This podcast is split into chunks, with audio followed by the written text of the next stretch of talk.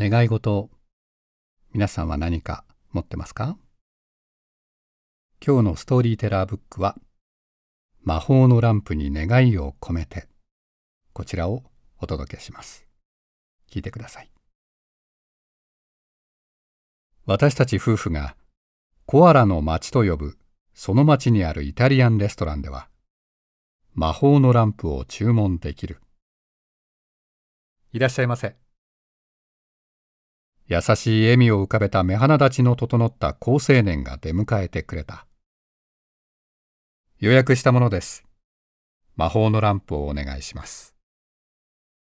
それはジャムの瓶より少し大きな入り口が小さく底が丸いガラスの瓶で、小皿で蓋をされて出てくる。瓶の中では白い煙が充満し、うごめき、時を待っている。お待たせしました。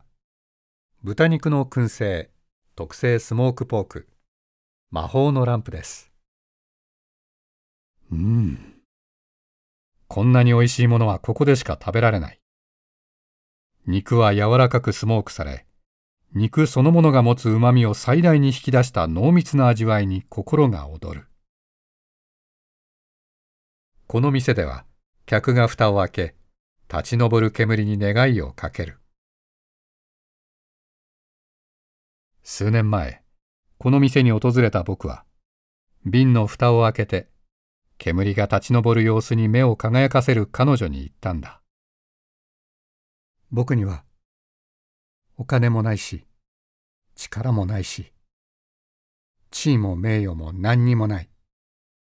だけどジーニのように魔法のランプから出て笑わせるよ。君を守りたいんだ。ランプに閉じ込められた魔人は燻製のようにじっと閉じ込められながら熟成し白い煙とともに僕の願いを叶えてくれた。ねえ君、今日はどんな願いにする？